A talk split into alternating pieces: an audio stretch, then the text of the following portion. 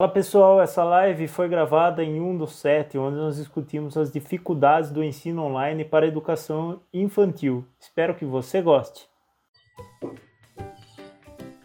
Boa noite, estamos ao vivo, pessoal. E o pessoal vai chegando aí. Enquanto o pessoal vai chegando, eu vou compartilhando a live aqui nos grupos da cidade.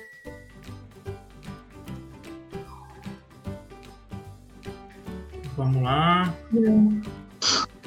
Oi, Ludi. A Ludi já tá online aqui, ó. Oi, Ludi.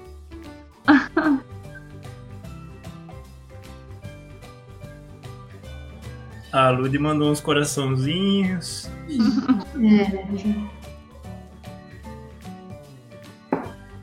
Deixa eu só ir compartilhando aqui, e aí depois a gente já vai embora.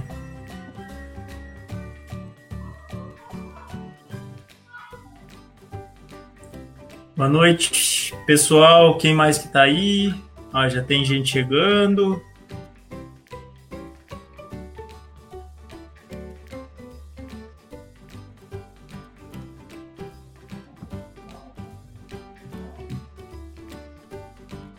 Boa noite a todos. Então, vamos começar aqui. Hoje a gente vai tratar das dificuldades do ensino online na educação infantil. O legal, assim. Aí. Eliene Alves, boa noite, Eliene. Boa noite. E a gente vai tratar as dificuldades do ensino online na educação infantil. Foi uma proposta da Maiara essa, essa live. Eu fiquei super feliz quando, quando a Lud veio falar comigo sobre a Maiara. Depois a gente conversou, trocou ideia. E, e assim, o que ela estava pensando ia bater muito com o que eu estava pensando. Boa noite, Vinícius. Hum. Ao maridão presente, Pri. É, acabei de ver. Boa noite, Poliana. Boa noite. Boa noite, Janaína. E aí, então, a Mayara propôs essa live. Eu, eu achei super bacana a proposta da live, né? E, e eu falei para ela se eu podia convidar a Pri, porque Pri, minha amiga, né? Companheira aí de, de pessoal, é do pessoal Jaguariúna. Né? Também eles estão montando lá o coletivo Onça Canhota com uma puta de, um, de uma ideia bacana, levando coisa legal para a cidade, trazendo coisas legais, se preocupando com, a, com as pessoas em vulnerabilidade. E além de tudo, ela é a mãe do João, né? Então ela tem essa. Exatamente. Aí tem essa experiência da mãe também. E aí eu falei para para Maiara sobre essa ideia de trazer a Pri também. A Maiara falou muito bacana, legal, porque daí a gente faz essa troca bem bacana. E então vamos só terminar aqui de falar boa noite, pessoal. Marcela Godoy, boa noite. Boa noite, Pá. Tá dando uma boa noite especial para você, ó. É. Paulinha Santos, boa noite, Paulinha. Valquíria, boa noite, Valquíria. Boa noite. E a mãe da Pri, ó. Sandra Aparecida Guiar. Boa noite, mamãe coruja também prestigiando. A avó do João. Então, para começar a live, é, eu queria que a Pri se apresentasse, falasse um pouco sobre ela, sobre essa experiência de ser mãe do João, como é. E aí depois a gente vai para Maiara. Bom, eu fiz direito eu trabalho no Tribunal do Trabalho, mas eu acho, eu sempre brinco, né? A gente tem, tem mil atividades, mas o que eu faço com maior empenho, com maior amor é ser mãe do João. Esse é em tempo integral, não tem, não tem folga. E o João, por volta de dois anos, a gente começou a desconfiar, né, alguns comportamentos e entramos na peregrinação pelo diagnóstico. E foi, foram uns bons anos aí correndo atrás de médico e, e tudo isso. Por volta de quatro anos e meio, nós chegamos numa médica que finalmente deu esse diagnóstico. Então, o João é autista, atualmente ele está com oito anos, no terceiro ano do ensino fundamental. Eu falei para o Cássio, não é educação infantil, mas a gente, por conta da, das necessidades dele, a gente tem umas dificuldades são mais próximas da educação infantil do que de crianças maiores. né? A necessidade do acompanhamento mais de perto, tudo isso. E eu, desde então, eu venho buscando e tentando estudar e entender um pouquinho mais essa inclusão das crianças nesse mundo da, da educação, né? Como, como fazer essa inclusão, como não, não segregar. Acho que é isso. Legal. E a Mayara é pedagoga, ela tem um currículo extenso aí que é até difícil de ler o currículo dela. Perguntei para ela, é para pôr tudo mesmo? Que eu não sabia se era, era tanta coisa. Enfim, ela é pedagoga, é pós-graduanda em neuro e psicopedagogia, é especialista nas, no, no autismo, né? Na, no, eu até esqueci como que fala o nome, desculpa. Ensino estruturado. Ensino estruturado do autismo. Isso, bacana. E você pode se apresentar para a gente então, Mayara? Posso, claro. Gente, primeiramente, é agradecer a participação de todos, né, que estão aí assistindo a live, que é um grande prazer estar aqui dividindo, compartilhando um pouquinho do que eu sei, que eu tenho muito que aprender ainda. Então, eu sou a Mayara, eu sou coordenadora pedagógica de uma CIMI, que é uma creche escola lá em Amparo. É, a nossa creche atende 100 crianças, 100 bebês, então é um grande desafio. Nós temos berçário. É, e nós é, temos uma equipe de 25 funcionários, então eu coordeno toda essa equipe. Além disso, eu sou especialista, como o Cássio bem disse, no ensino estruturado para autistas. E sou pós-graduanda, sou, sou pedagoga de formação com muito orgulho e sou pós-graduanda em neuro e psicopedagogia. Então, atualmente eu estou na gestão, sou apaixonada pela gestão, mas também sou apaixonada por lecionar e por compartilhar um pouquinho é, do que eu sei com o maior número de pessoas. Daí a ideia da live, eu acho que o importante é compartilhar mesmo, é, não guardar o conhecimento para nós, impactar o maior número de pessoas e tentar ajudar principalmente as famílias que tanto estão precisando do nosso apoio. E é isso. Bacana, bacana. E, e agora a gente está vivendo esse momento difícil, né? Esse momento complicado, porque a gente já, já vinha em momentos complicados da questão da educação no Brasil, né, na nossa região também. E agora com a pandemia ficou muito mais complicada a situação.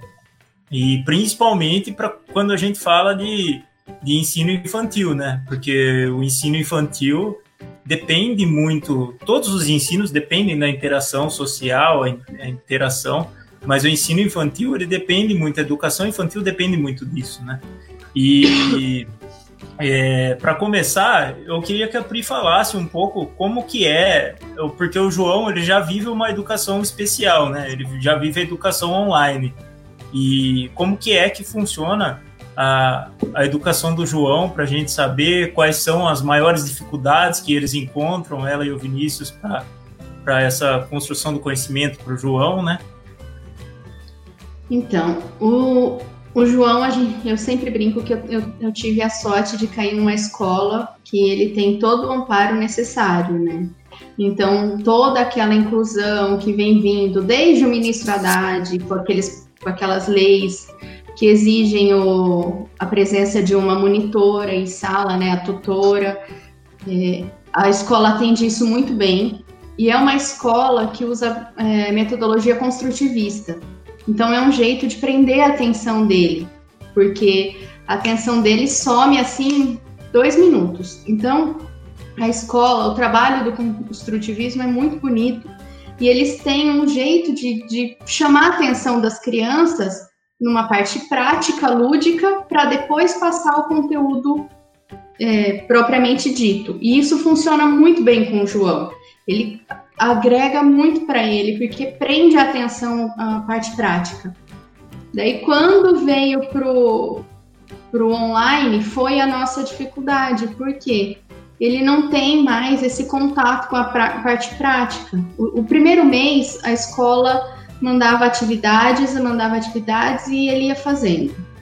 Daí eles falaram: não, vamos repensar, reformular. Adiantaram as férias de julho para abril e desde maio né, daí mais ou menos é, começo de maio, metade de maio, quando terminou o período de férias que eles anteciparam, começaram pela aquela plataforma do Google Classroom. Então a professora manda vídeos. Isso ajudou um pouco, porque ele se sente incluído na, na aula, assim, um, po, um pouquinho mais perto do que seria a aula só que não tem a parte prática que prende a atenção dele. E daí a tutora que na escola ele tem, que ele adora, que ele ama, no caso tem sido a mãe e o pai. Né? Eu, só que eu não tenho formação em pedagogia, talvez eu, esteja fazendo errado, e todo dia eu me, eu me pergunto se eu tô, se a gente aqui em casa, né? Porque eu não faço sozinha, tenho bastante apoio do marido. Mas se a gente está fazendo certo, porque a gente não sabe como ajudar ele. E essa é a grande dificuldade, porque às vezes você põe para fazer uma atividade muito simples e ele demora horas, horas, porque não rende, não vai, ele chora. E tem uma parte que talvez a Mayara possa falar melhor, que a educação infantil é mais ainda, mas o Fundamental 1 tem um pouco disso também, que é a educação da, da socialização, né, por afetividade, né?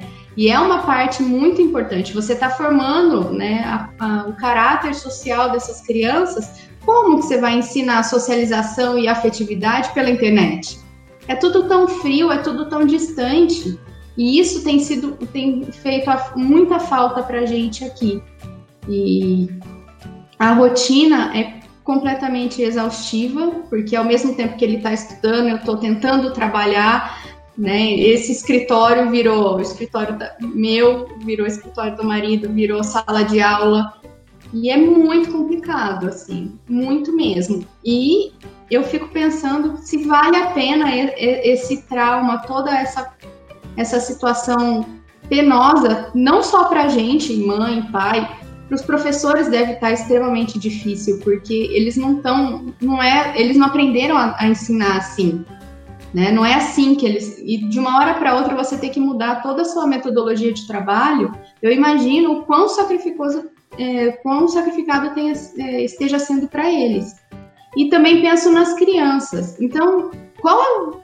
Assim, eu sou meio contra essa obrigatoriedade do conteudismo por, por puro conteúdo, né? Se não está agregando valor, se não está agregando boas experiências e, e né, trazendo boas lembranças.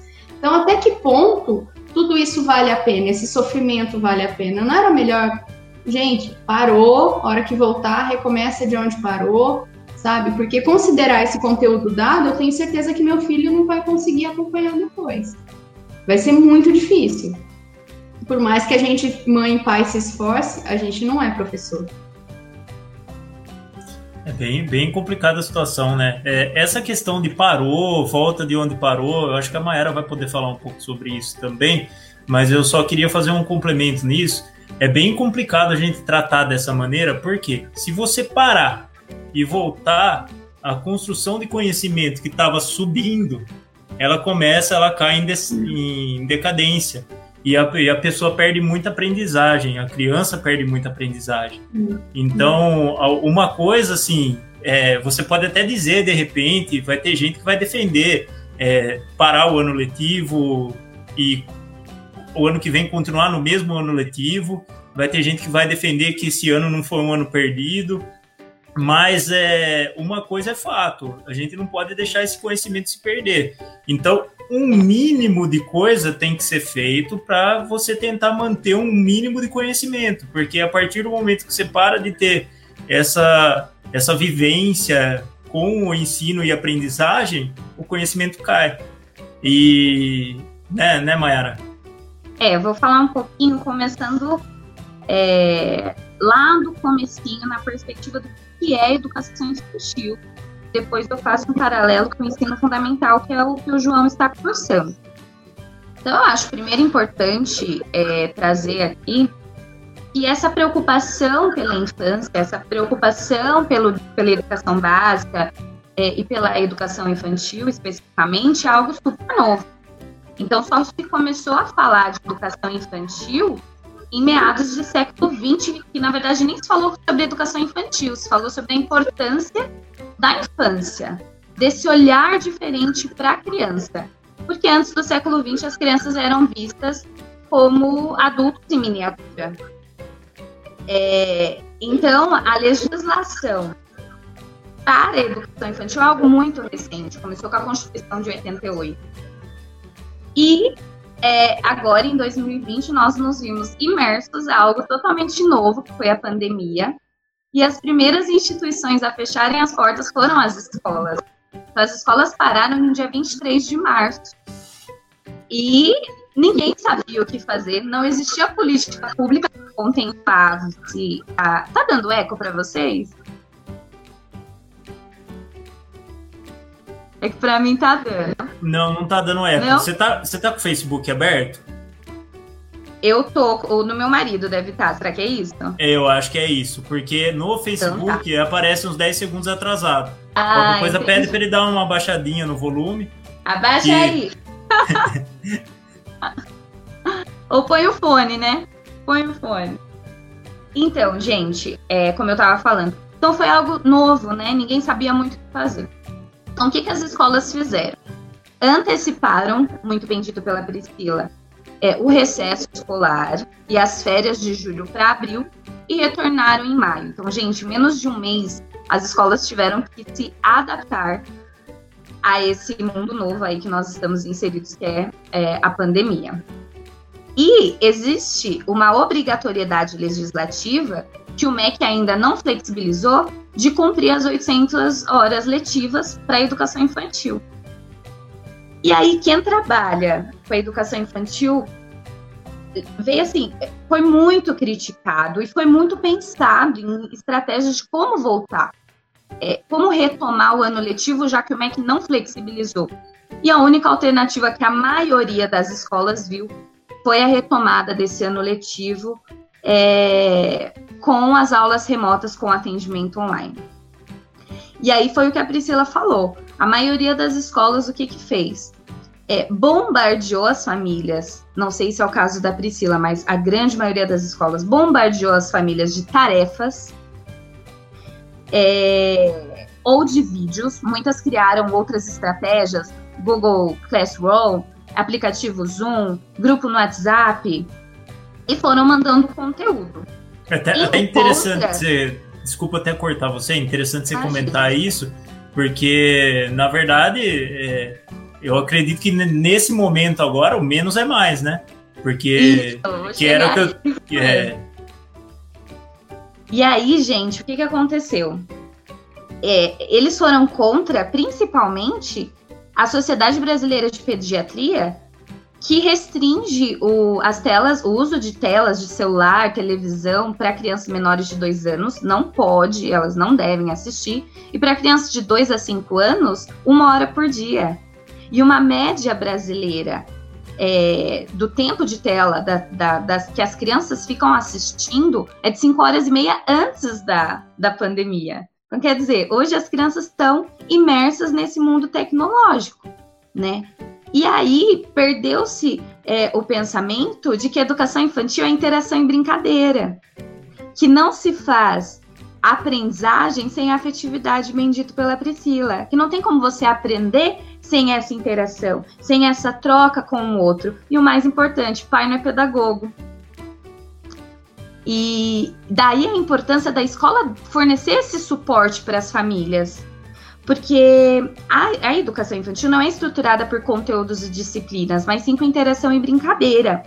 Só que na educação infantil não tem como fazer o ano letivo de novo, porque o que você não estimula na fase certa pode ter um prejuízo muito grande para a criança no futuro. Então, assim, é algo de se pensar e não teve tempo para pensar. Foi tudo muito jogado assim para as famílias né? Então, o que a nossa escola particularmente fez foi utilizar esses grupos, utilizar essas plataformas para não perder o vínculo com a criança e para fornecer apoio para as famílias.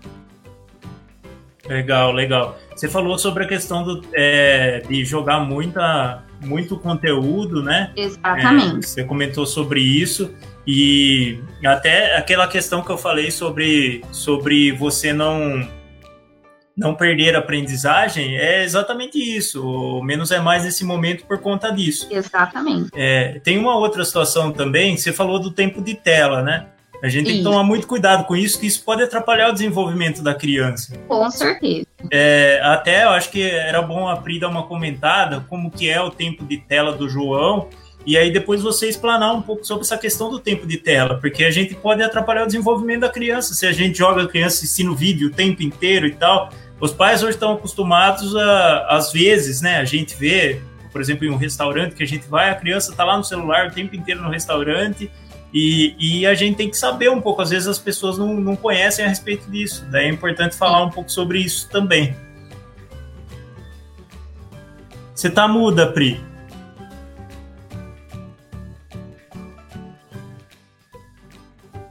Então, eu sempre fui muito contra crianças pequenas com, com muita tela, né? Essa exposição à tela. O João não tinha tablet, não tinha celular, ficava pouco, não sabe usar o computador direito e começou a ter tudo isso agora, por questão, porque tem que ter. Ele tem a voz que ele quer manter o contato, então ele manda mensagem de, de voz para a vovó, para o vovô. Daí tem os vídeos da escola, tem um momento de distração também que eu tenho deixado um pouquinho mais ele vê os videozinhos de desenho de super-herói e tudo. Por quê? Ele fica, a nossa rotina, ele fica o dia todo na escola, período integral. Então, ele, na manhã ele, ele faz as atividades educativas e no contraturno são as atividades extras. O João é uma criança que tem, é, graças a Deus a gente tem essa, essa possibilidade, né? O João, ele tem muito estímulo e ele tem se desenvolvido muito bem justamente por causa disso. Então, é, faz muito esporte, fa faz aula de artes, aula de dança, natação e a vida dele é muito corrida, assim. Ele tem vários compromissos, né, que fazem parte da nossa rotina. E de repente, do nada, isso cortou. Te teve uma ruptura muito grande com a rotina e para quem entende o autismo, a rotina para eles é tudo. Uma vírgula fora da rotina gera um estresse, uma carga emocional muito alta. Eu vejo aqui, se chegar, por exemplo, ele acorda de manhã, a gente acorda de manhã. Ah, hoje tem aula, ele vê lá no horário, tem aula disso, disso, disso, disso. Mas a professora de educação física ficou doente e ela não apareceu, para ele, ele é, chega a ser um sofrimento. Em alguns casos, é um sofrimento muito alto que, segundo a, a médica que acompanha ele, pode beirar a dor física. Ele sentir como se fosse dor física. Então, essa ruptura com a rotina, para a gente, foi a pior parte. E eu acabei compensando isso com tentativas de aproximar ele da, da rotina anterior, dando uma telinha para ele. Mas, de novo, eu sou muito reticente quanto a isso. Então eu impus limites, né? Ele tem uns limites. Eu descobri um negócio que chama Google Family, e pelo meu celular eu limito o tempo de tela dele. Então, se ele tá no YouTube é, há mais de 45 minutos, ele só vai continuar assistindo se eu autorizar. Eu tenho que pôr a minha senha.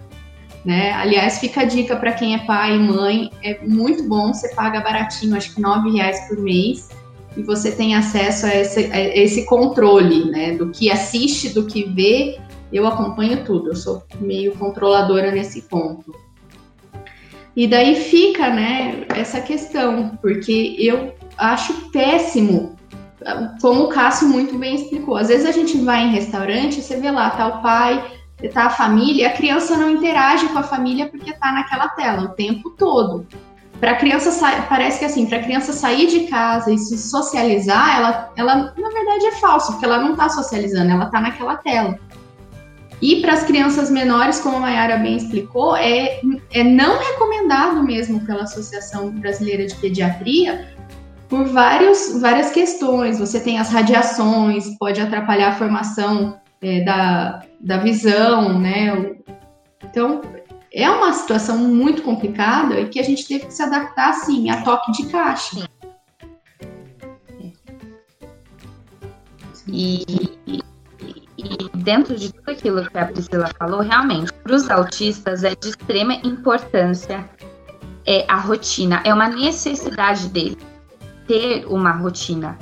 E muitas vezes, por exemplo, todo dia faz um trajeto para ir para a escola. Num dia teve uma mudança no trânsito. Essa simples mudança de trajeto já causa ansiedade, já causa tristeza, já desestabiliza o dia todo. Imagina essa ruptura drástica na rotina dele, na rotina de todos nós com a pandemia, na rotina de todos nós. É, é, e as pessoas têm a mania de achar que criança não sente. E criança não tem sentimento, e tem. Então a gente não ficou ansioso, a gente não ficou desestabilizado, com medo, ninguém sabia muito bem o que ia acontecer. E eles principalmente sentiram isso. Então o mais importante nessa, nesse momento é estruturar sim uma rotina, porque a rotina é importante para todas as crianças, sendo elas com tela ou não, mas uma rotina simples, que proporcione momentos de interação, porque o celular ele quebra essa interação. Quantas vezes a gente vê as crianças dizendo: "Mãe, brinca comigo"? Pai, brinca comigo. Você tem tempo de brincar comigo? Porque nós vivemos numa escassez de nós adultos, né? Vivemos numa escassez de tempo tremenda. E a criança sente necessidade de estar junto, de partilhar momentos, de compartilhar momentos. Por isso que é tão importante estar presente. E e nesse momento, a gente, o simples é o que mais vai funcionar. Por quê? Se você também colocar muita coisa na vida da criança, é aula online de manhã, aula de balé à tarde, aula de música, aula disso, aula de aquilo, vai preocupado talvez com o futuro que ainda não pertence à criança, você vai esquecer do presente. Presente é a esperança. Legal, eu tinha, tinha bloqueado meu microfone aqui. É, outra coisa que eu acho que é interessante comentar também é com essa questão das aulas online, a escola tem um horário, mas assim, a, as famílias não estavam adaptadas. Tem família que tem problema de não ter equipamento, é, por, porque a desigualdade social no Brasil é gritante e a pandemia escancarou essa desigualdade ainda mais. E os pais estão trabalhando em home office, está usando equipamento, a criança precisa estudar, e aí precisa tem toda. O celular Exatamente, tem toda essa dificuldade. E no caso ainda do autista, tem mais essa situação que é a questão da quebra da rotina, que aí fica difícil de você manter uma rotina, né? E eu acho assim que uma pergunta que eu queria fazer é como essa rotina pode influenciar, é, essa falta de rotina pode influenciar qualquer que seja o estudante da educação infantil não só o autista. O autista, a, a Pri explicou muito bem a situação, que qualquer coisa fora da rotina, você também falou sobre o desvio de caminho e tal, mas como essa falta de rotina pode influenciar o desenvolvimento na educação? Tá, perfeito. É, 99% dos pais que eu tive contato falaram a seguinte frase: Maiara do céu, meu filho tá terrível, não sei mais o que fazer com ele. E muito desse estar terrível é porque falta rotina. Não tem horário para acordar, não tem horário para comer, não tem horário para fazer as atividades, não tem horário é, para ter o lazer, não tem horário, inclusive, para não fazer nada, porque o ócio é muito importante para a educação infantil. Não tem tempo de olhar as nuvens no céu, não tem tempo de brincar de um brincar livre. E assim, rotina traz harmonia para casa. Primeiro tem que começar por nós, que somos figura de referência estabelecer horário. Eu costumo dizer que regra de convivência não tem flexibilização. As crianças precisam aprender que existe horário sim para fazer determinadas ações, inclusive o horário dela não fazer nada, dela brincar livremente, dela não ter preocupação. Então, muito dessa ansiedade, muita dessa é, agitação e muitas vezes até agressividade vem da falta de rotina. E aí, se você me permitir, eu trouxe até uma dica para os pais para estruturar, estruturar a rotina que a Priscila deve conhecer, eu tenho certeza que ela tem na casa dela. São as fichas de rotina. Que, gente, auxilia demais essas fichas. Primeiro, principalmente para o caso dos autistas, o visual auxilia muito o processo de aprendizagem deles. E qualquer criança. Então, você pode fazer com uma folha de sulfite, coloca num lugar que a criança tem acesso à rotina dela, o que ela vai fazer num dia. Coisa simples, gente. O menos é o que funciona. Porque aí ela vai conseguir ver aquilo que ela vai fazer no dia, antecipar as ações dela e ver que tudo bem ela fazer a lição de casa agora, porque daqui a pouco ela vai lanchar, ela vai brincar, ou daqui a pouco ela vai mexer no videogame, ou daqui a pouco ela vai mexer no celular. Então isso auxilia muito, Cássio e Pri. Ah, legal. Tem um comentário aqui da, da, da Maica, que ela é conselheira tutelar, é super importante e pertinente. Né? Além de toda essa situação da desigualdade, eu me preocupo muito com as violações de direitos que muitas crianças estão sofrendo dentro de casa. Então a gente sabe que um, um, um problema sério, né, é, das crianças não estarem indo para a escola, que pode acontecer esse problema de violação de direito. É, a gente está vendo que os números aumentaram aí na, na questão da mulher, principalmente também. E, e assim, às vezes um refúgio da, das crianças também é, é a escola nesse sentido, né? É a creche, é a escola. E... É por isso que a escola não pode perder o vínculo com a criança. É o nosso dever, enquanto instituição de ensino, acompanhar essas famílias, mesmo que remotamente. Então, por exemplo, ir fazer uma visita para essa família, ligar para essa família saber se está tudo bem, de um momento para conversar com essa criança, buscar a família sabe? Eu acho que, que, a, que a escola muitas vezes segrega um pouco, por N motivos também, por muita desvalorização da escola, mas assim, segrega um pouco dos serviços que cabe a nós. Então, assim, é, cadê essa família? Onde que ela tá? Cadê essa criança? Porque a gente tem o dever de acompanhar. É, eu, eu, o que eu vejo, assim, né, que nem a, a explicou, a gente tem, ó, agora é a advogada falando, não a mãe, né? A gente tem o, o direito do acesso à educação, que foi muito bem trazido pela Constituição de 88, mas que foi reforçado pelo ECA, que é de 1990. Sim.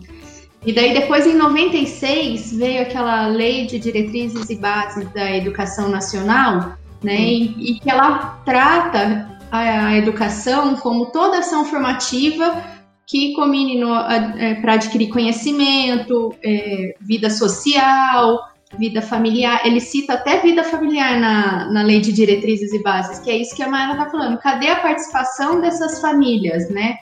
Porque tá lá, tá lá na lei, só que a gente sabe que isso não é, não é a realidade, né? É, eu me coloco num lugar de privilégio, a, a nossa família, e, e eu acompanho vários grupos de mães de autistas ou de educação especial, porque é tema de um projeto de estudo meu, né? Essa inclusão de, de alunos especiais na educação regular. E eu vejo que, assim, às vezes me, me, me incomoda, porque eu falo, a gente tem tantas possibilidades e essas crianças, isso não chega para o grosso das pessoas que precisam. Né? Você, tem, você tem autistas que poderiam muito bem estar em escolas regulares se tivesse uma tutora, se tivesse esse acompanhamento mais próximo da família e tal, e estão esquecidos nas APAES, que me, é, fazem um trabalho maravilhoso, mas que é um trabalho de segregar, ele não inclui. Né? Não é um, a PAI faz um trabalho maravilhoso, eu sou super fã, né? mas não, não é um trabalho de inclusão, ela ela segrega, né? Você, você deixa de incluir essa criança no, na vida social comum, que, que é a de todo mundo. E eu acho que não é esse o objetivo da educação. A educação tem que incluir mesmo, né? Trazer para trazer para o social, expor essas diferenças, né? Porque o que eu vejo, eu conheço alguns adultos assim que eu tenho, eu tenho certeza que se fosse investigar, tem algum transtorno, tem algum déficit de atenção, né? Tá no TEA, só que há 35 não anos. Foi diagnosticado. Não era diagnosticado. Quer dizer, o quanto que essa pessoa sofreu, o quanto que ela que ela passa por dificuldades hoje que poderiam ter sido tratadas e acompanhadas né? Tudo bem, há 30 anos atrás a gente não conhecia tanta coisa, né?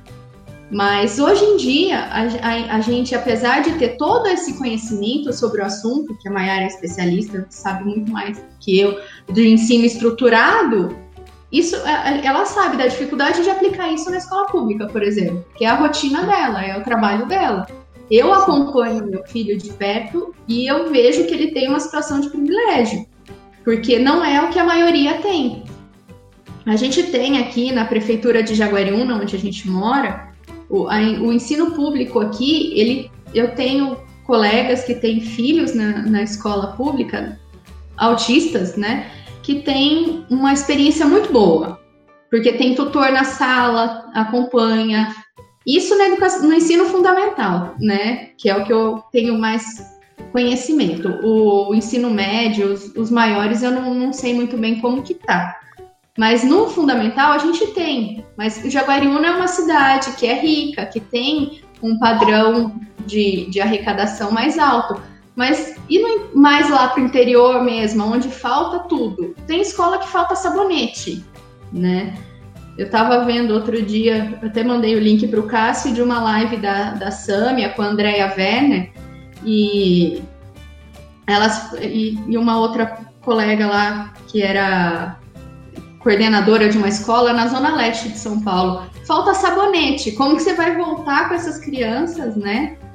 E, e aquilo que eu falei anteriormente de acabar o ano letivo, não é assim, acabar e romper, porque essa ruptura é sempre ruim. Mas eu acho que cobrar esse conteúdo, esse excesso de conteúdo, né? Essa preocupação com cumprir a agenda. É isso que eu, eu talvez eu não tenha deixado bem claro. A minha preocupação é vamos trabalhar, vamos estudar, vamos e continuar estimulando as crianças, mas sem essa obrigatoriedade de cumprir um conteúdo. Ah, a apostila tem 300 páginas, então quando chegar lá no dia 5 de dezembro tem que terminar as 300 páginas. Não, porque não adianta passar por isso feito um trator e a criança não aprender. Né? Eu acho que a gente Com tem certeza. que ir uma mais leve para ser menos traumático. Com Exatamente. certeza, você tem total razão nisso. Não pode virar um depósito de conteúdo, porque você joga, joga, joga conteúdo e não tem construção de ensino-aprendizagem, né? É uma coisa muito complexa. É, tem dois comentários aqui que vão na mesma linha. Um da Lourdes, que ela fala assim: na minha opinião, criança sem rotina é consequência de pais sem rotina também. É fato Sim. que só agora com a pandemia muitos pais tomaram ciência das necessidades dos filhos, dos deveres deles, né? Porque muita gente tratava também a escola, a creche, como depósito de crianças. Exatamente. É, a gente acho que a gente já pode comentar um pouco sobre isso. E aí tem uma outra, um outro comentário aqui da Diana. A Diana não foi dormir tarde hoje para assistir a live, hein, Di? Obrigado, viu? Obrigada, Diana. Aqui a gente tem ligado regularmente para as famílias para saber como estão, se precisam de ajuda com qualquer coisa além das aulas online. Realmente a rotina é uma prioridade para toda a família, é o princípio do, do desenvolvimento infantil. E, é. e, a Maica também comentou aqui, ó, infelizmente às vezes a escola é a única família de muitas crianças.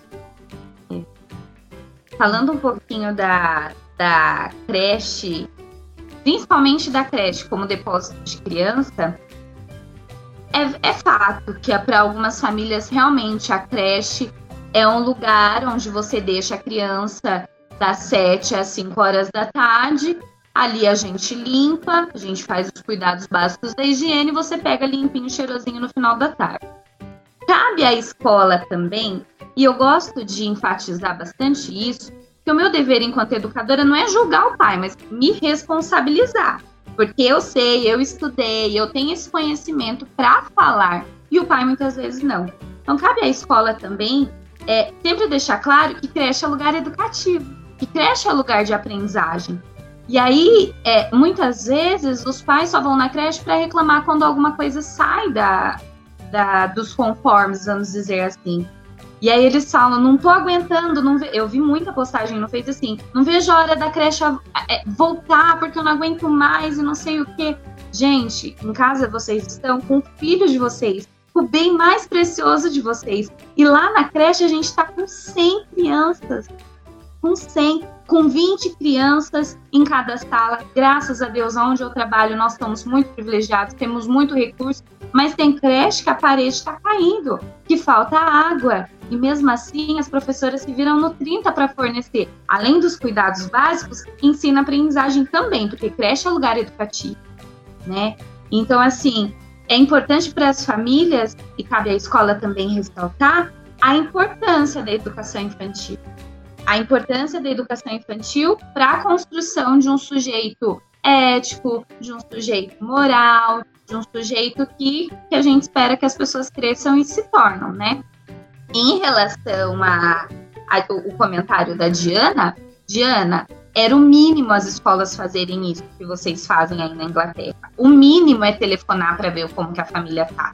É o básico ir atrás da família, sabe? Se preocupar. É, a família não atendeu, é, vai atrás, pega o seu carro e vai atrás da família. Sabe? Não é fazer a mais, é fazer o que você tem que fazer enquanto instituição de ensino, que é acompanhar, que é ver se está tudo bem, que é prestar apoio e acolhida para as famílias.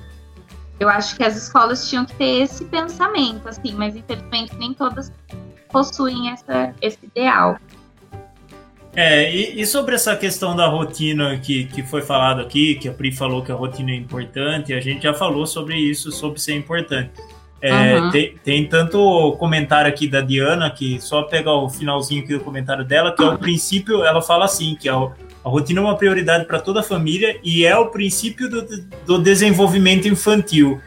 E a Lourdes também fala que a falta de rotina, por vezes, é culpa dos pais. É, qual que é a importância da, da rotina mesmo? É, é esse princípio do desenvolvimento infantil, principalmente nos primeiros anos? Como que é que funciona isso? Sim.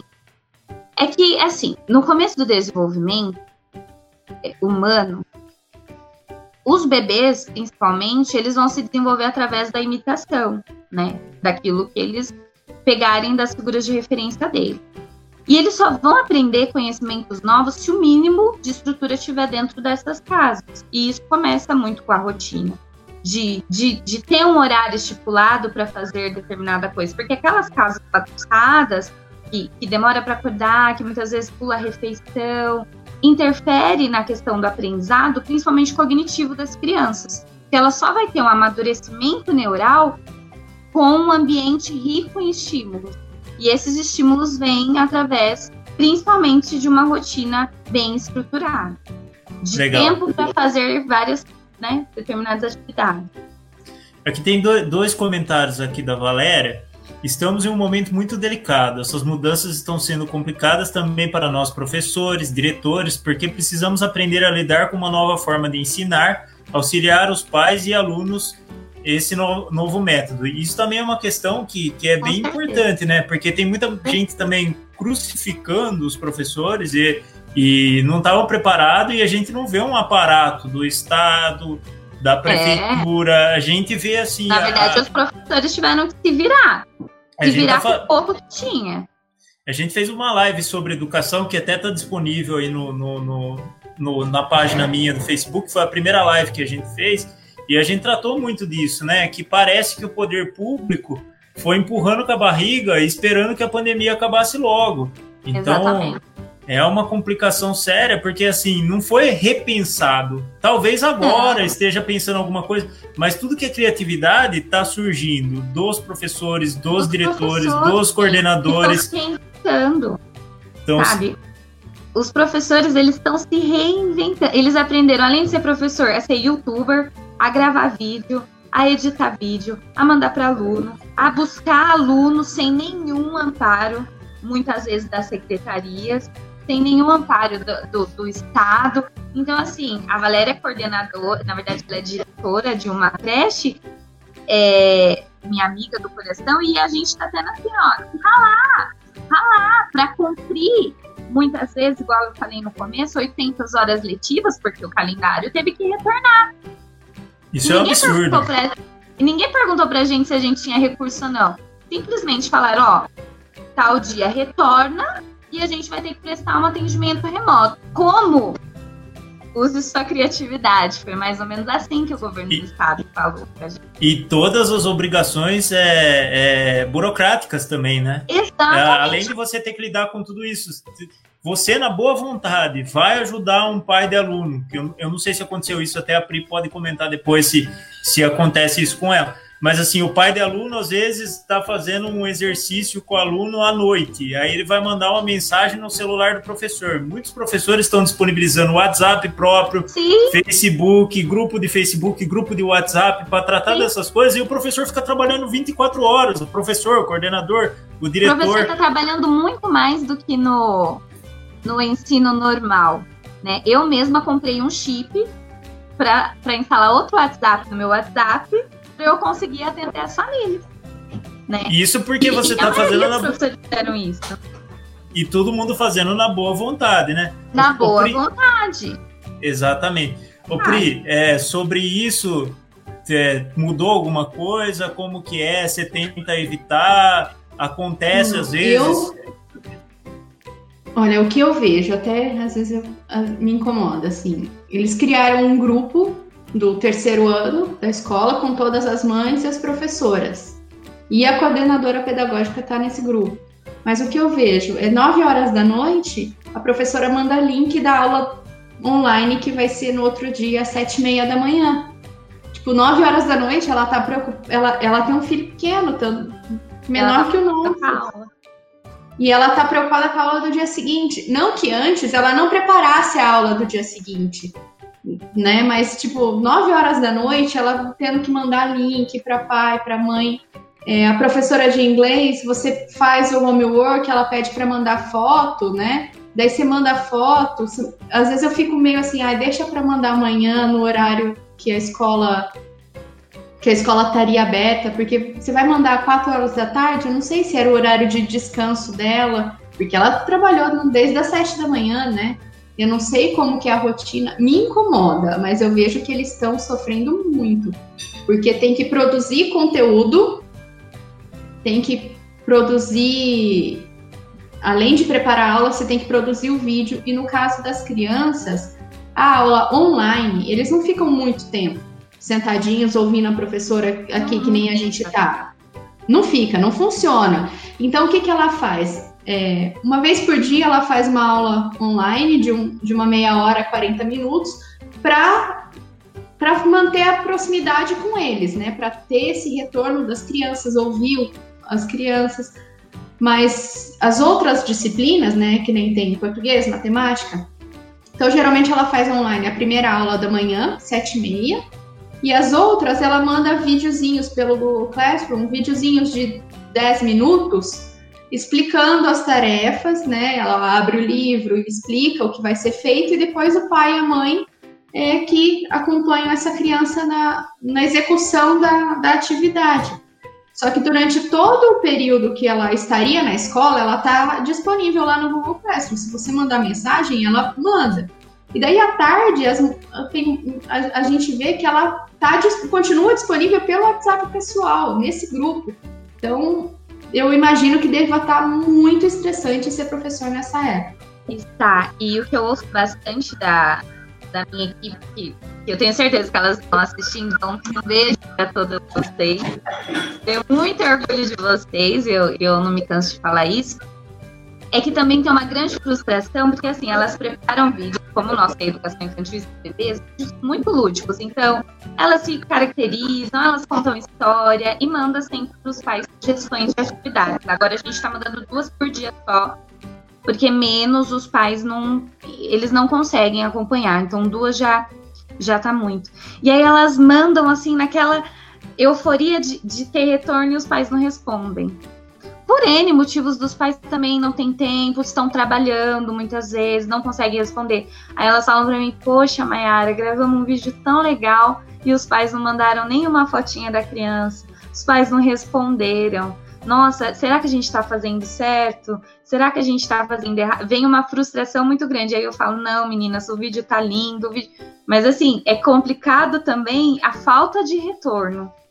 Porque a dedicação, assim, tá elas estão se reinventando mesmo. Na festa junina fizeram lembrancinhas para as famílias para entregar e tem pai que nem foi buscar. Então assim, é, ser professor nunca foi fácil, nunca vai ser. Mas agora na pandemia tá ó, suado.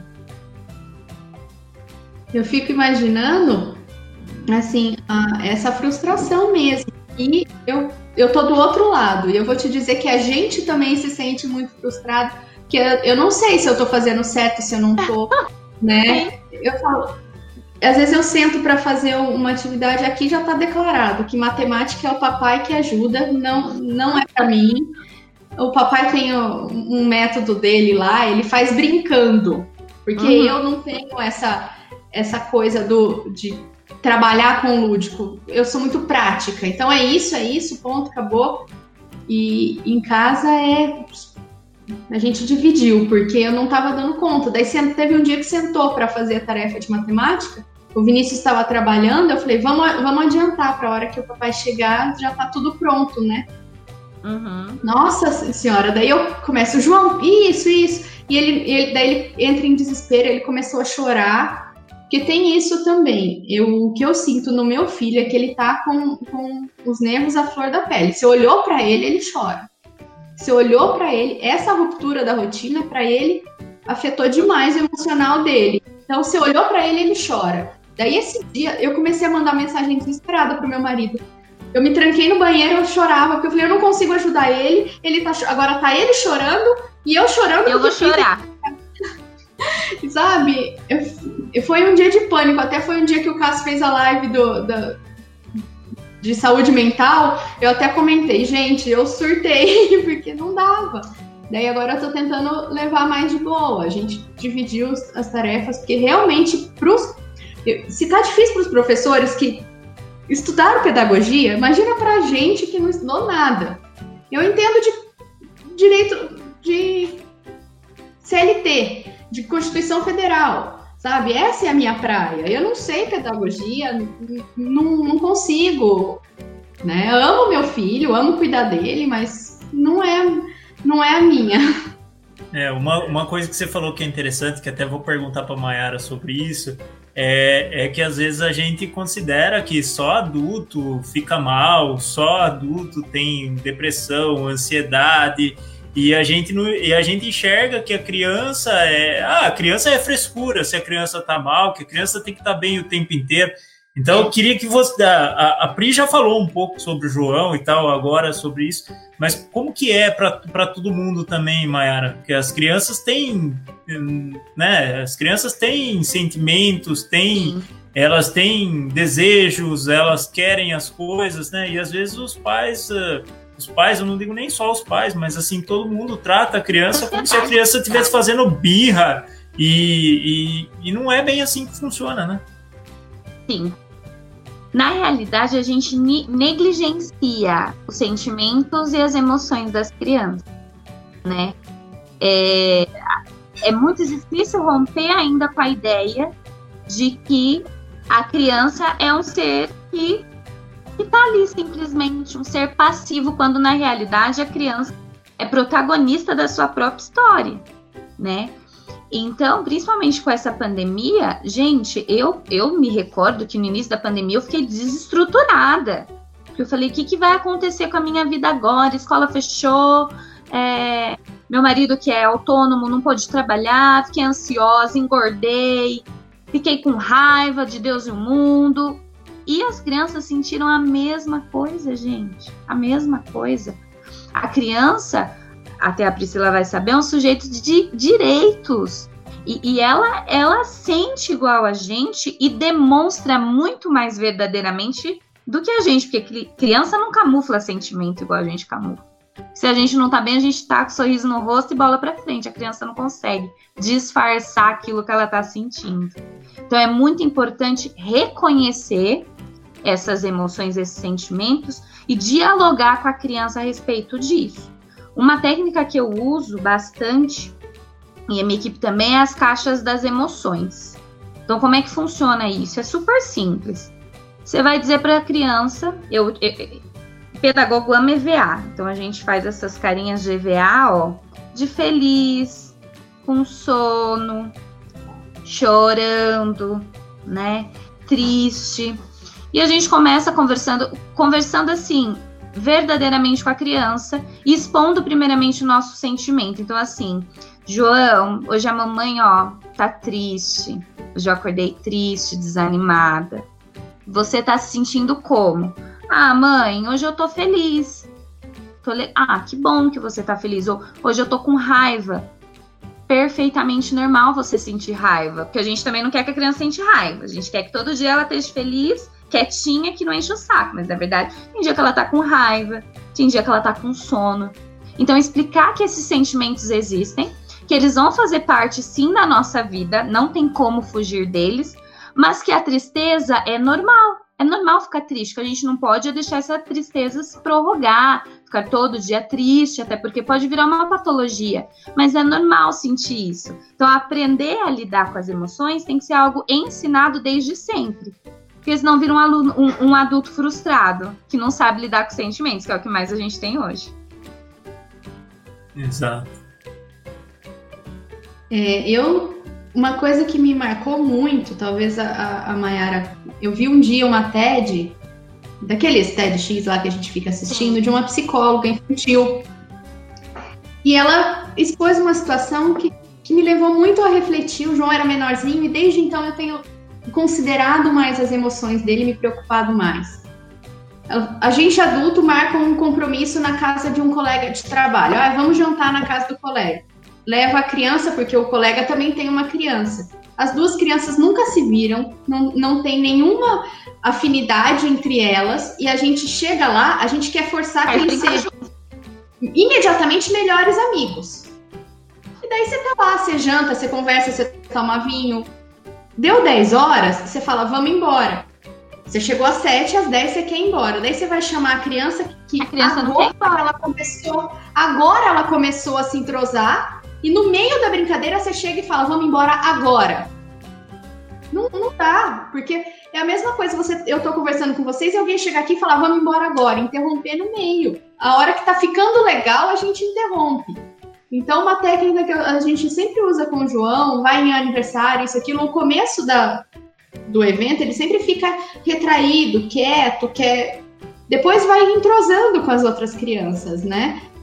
Então, na hora de ir embora, eu sempre chego, ó, mais 15 minutos. E você vai avisando ele, ó, mais 10 minutos. Para ele Até encerrar. Pra você ir antecipando isso.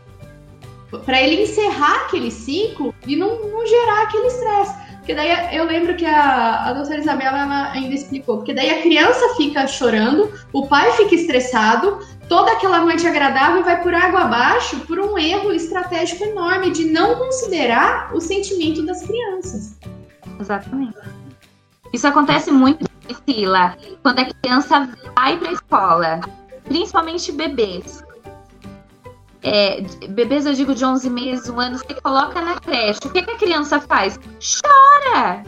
Gente, eu, eu, eu, brinco com as meninas que eu, eu falo assim, gente, ele deve estar tá pensando assim, ó, o que, que eu tô fazendo nesse lugar cheio de criança que eu não conheço, que essas moças que eu não conheço, nesse lugar totalmente novo, essa criança não para de chorar, a outra fez cocô, a outra fez xixi, eu quero a minha mãe, eu quero ir embora.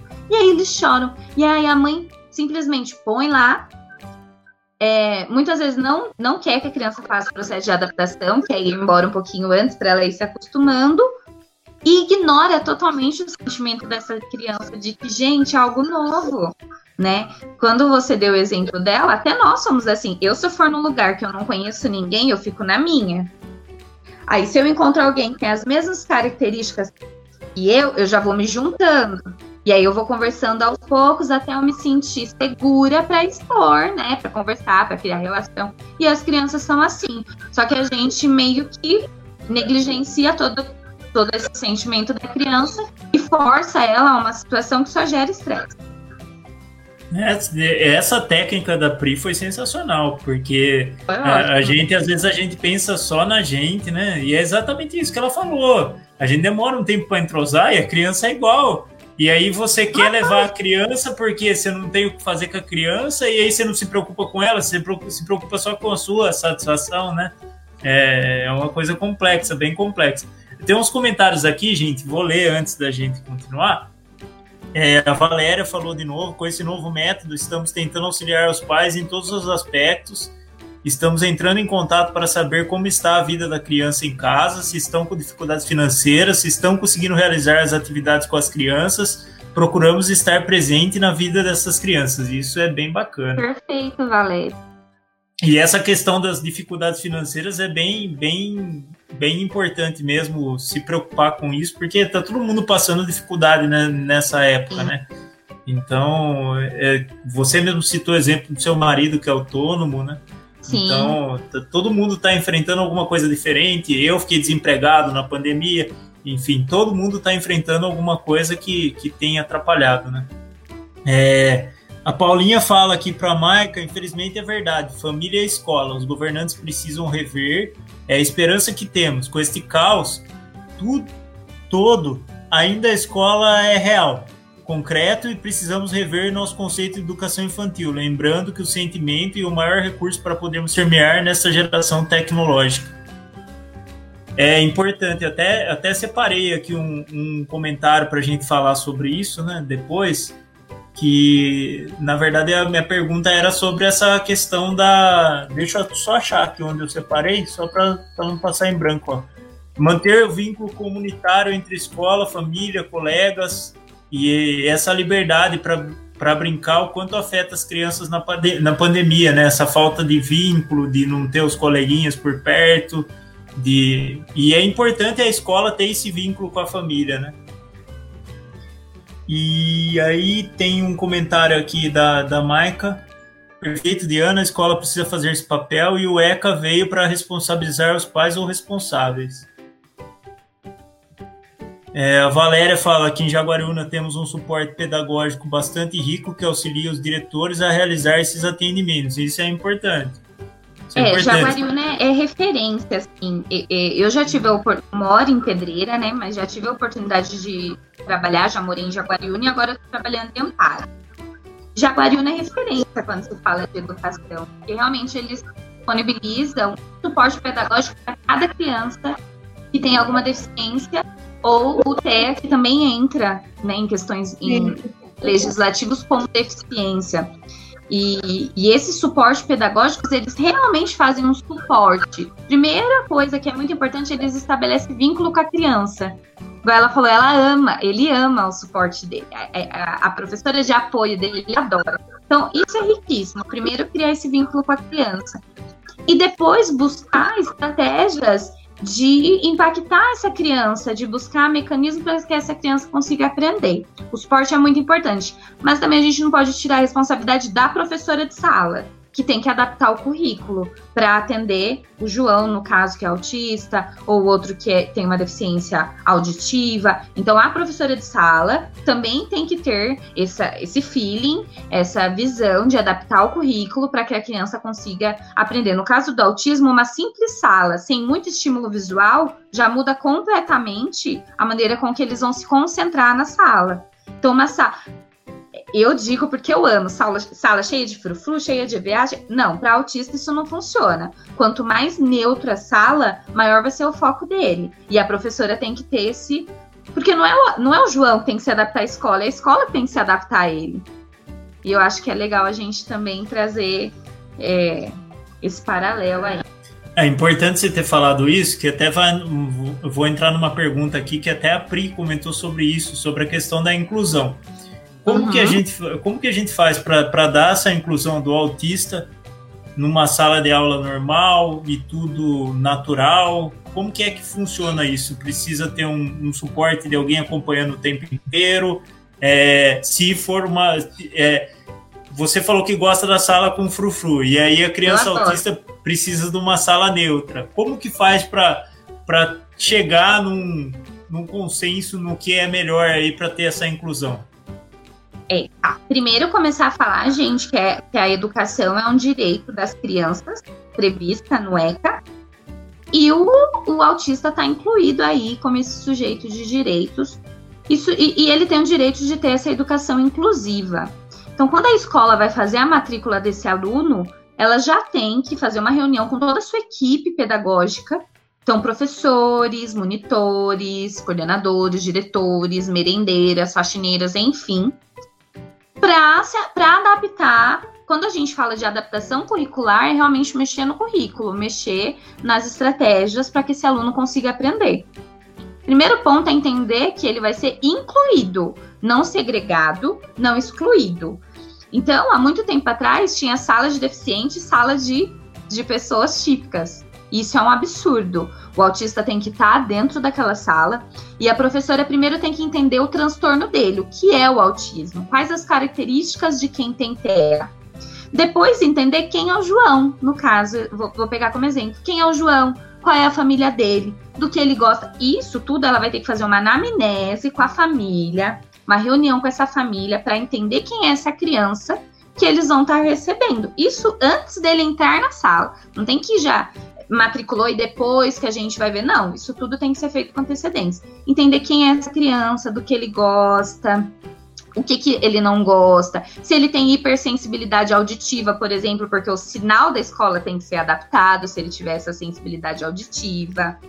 É, entender se ele é um autista de grau leve, se ele tem uma alta funcionalidade ou não, se ele já vai ao banheiro sozinho ou não. Entende? É muita coisa antes que você tem que ver tudo isso antes, para depois, quando ele entrar dentro da escola, todo mundo já esteja ciente do que é o transtorno dele e pronto para acolhê-lo, né? Então, por exemplo, eu conversando, eu enquanto professora no caso, conversando com a Priscila junto com a minha coordenadora pedagógica, descobri que o João adora o Super Mario. Ele é fascinado porque os autistas, uma das características é esse esse gosto restrito por determinado objeto ou determinado personagem, enfim. Eu sei que ele gosta de Super Mario, cara, eu vou adaptar o meu currículo inteiro do Super Mario Vai fazer redação? Redação do Super Mario. Vamos estudar tabela periódica? Coloca lá uns personagens de game na tabela periódica. Vamos estudar biologia? Vamos pegar lá o corpo do Super Mario com os órgãos. Gente, isso pra, parece coisa simples, mas para ele vai fazer total diferença na hora dele aprender. E dá trabalho, né? A escola vai falar: "Poxa, Mayara, mó trabalho". Gente, educada trabalho, né? Então a gente, assim, é, é algo trabalhoso, mas na hora que você vê o João lá na formatura do nono ano, colando grau, e mais do que isso, mais do que aprendendo conteúdo matemática portuguesa, aprendendo a se relacionar, né, aprendendo a conviver com o outro, com seus pares, com o adulto, isso faz total diferença. Então, assim, quando a gente fala de inclusão, é isso, não é só colocar a criança dentro da sala, mas adaptar todo o currículo para receber essa criança e realmente se preocupar se preocupar é. com como ela sendo o sujeito de direito que ela é. A, a afetividade promove e... efetividade. Exatamente. E eu costumo dizer que sem afetividade não existe aprendizado. Não existe. Sem criar a emoção tá muito ligada, né? Não existe. Você não aprende. Tanto que se perguntar para você quais foram os professores que você mais gostou, você pode ter certeza que foi aonde você mais aprendeu na escola.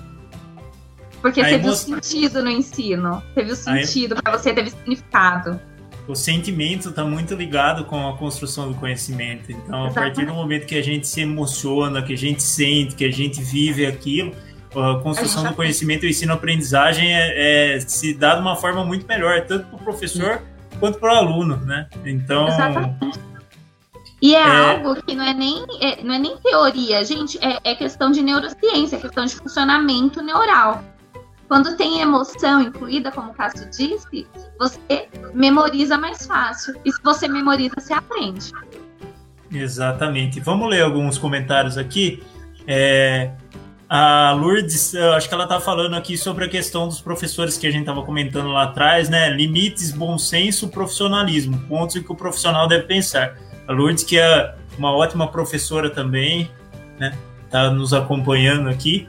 A Paulinha fala, Mayara, perfeito comentário sobre emocional. Lembrando que os pais também estão nessa fase emocional e o trabalho, escola, família tem que ser parceiros nessa fase.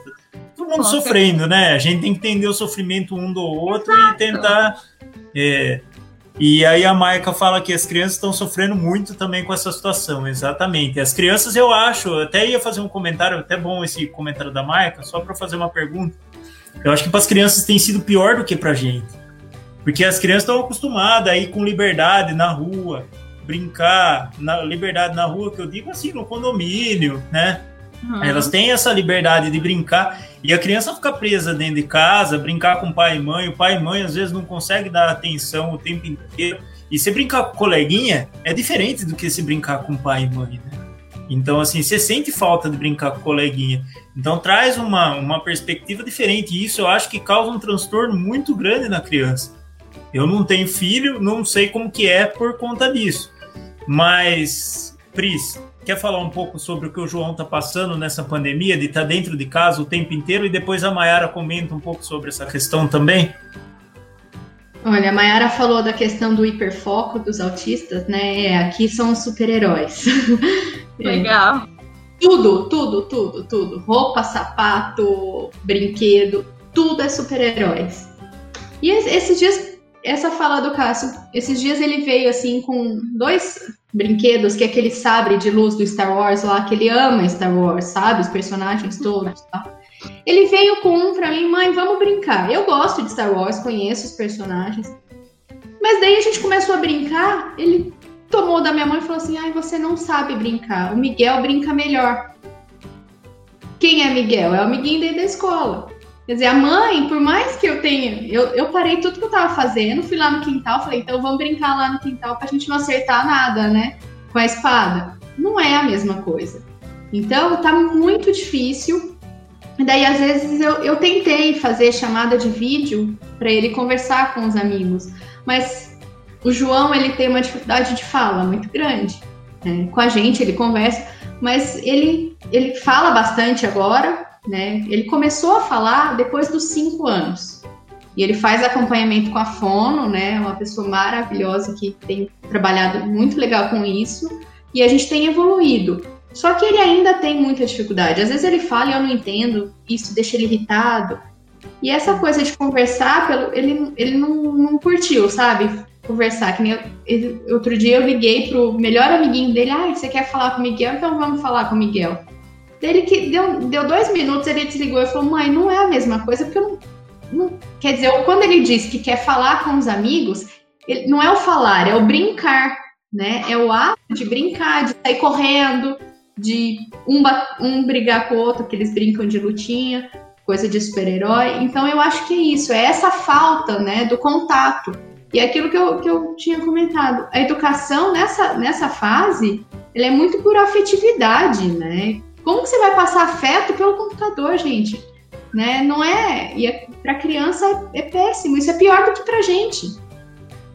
Que a, a, gente vai conversar com um amigo, o que, que, que, a gente vai? A gente vai num restaurante, vai num café, senta, pede, pede um café, um pedacinho de bolo, senta e vai conversar.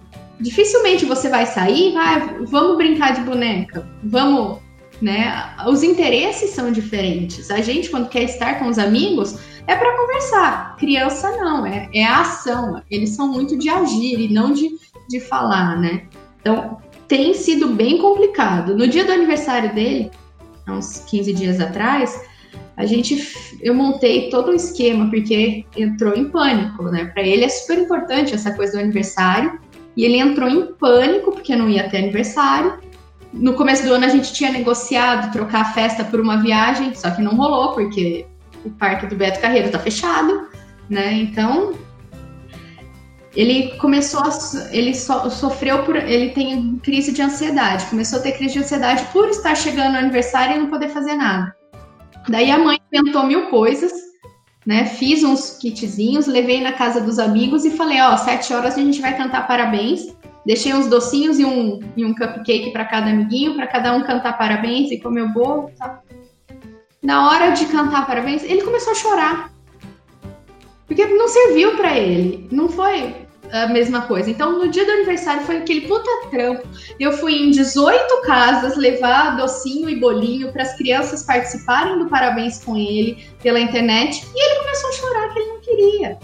Sabe? Ele ficou mais irritado. Quer dizer, foi um tiro na água. A mãe tentou agradar e não deu certo. Porque ele ficou pior do que se não tivesse feito nada. Ele falou: não é assim eu quero brincar.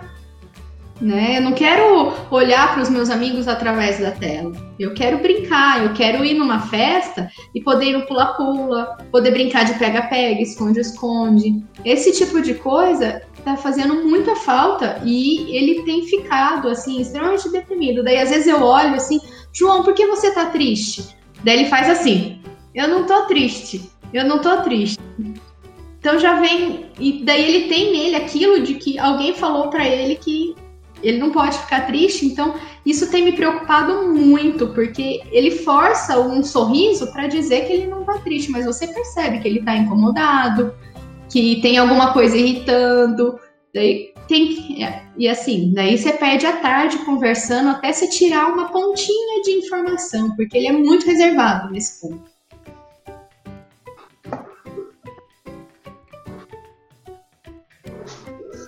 Legal.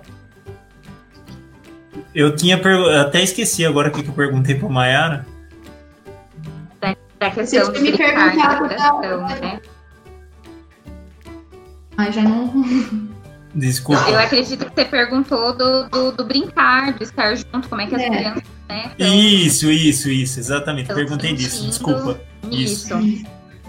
E Priscila, primeiro me surpreende muito e eu fico muito contente com essa necessidade dele de estar perto de outra pessoa, porque os autistas normalmente têm uma dificuldade gigantesca em partilhar momentos com o outro. E, e aí eu fico me pensando, me colocando no lugar do João. Poxa, minha mãe fala tanto que eu tenho que me relacionar com o outro, que eu tenho que fazer parte. E agora eu não posso. E agora eu tenho que ficar em casa, não posso ver ninguém. Que história é essa? Que eu tô minha vida inteira ouvindo que eu, que eu tenho que me relacionar e agora eu não posso mais. Né? Porque no caso do autista, do, do autista, gente, é muito mais difícil se relacionar, criar é, vínculos, é, interagir com o próximo. E o João, acho que na hora que ele aprendeu a fazer isso, que ele se sentiu seguro para ver isso, isso foi cortado dele. É, isso é muito grave, é muito sério. E bom que ele tenha a família e, e uma rede de apoio familiar que dialogue com ele, que explique para ele o porquê de não estar junto. É, que bom mas mesmo assim isso vai ser difícil. Vai ser trabalho de formiguinha, assim, todos os dias falando com ele que não pode. Nós estamos vendo uma crise sanitária, nós estamos no meio de uma pandemia. É, e pegando o gancho também disso tudo, eu queria trazer que para a criança é primordial brincar.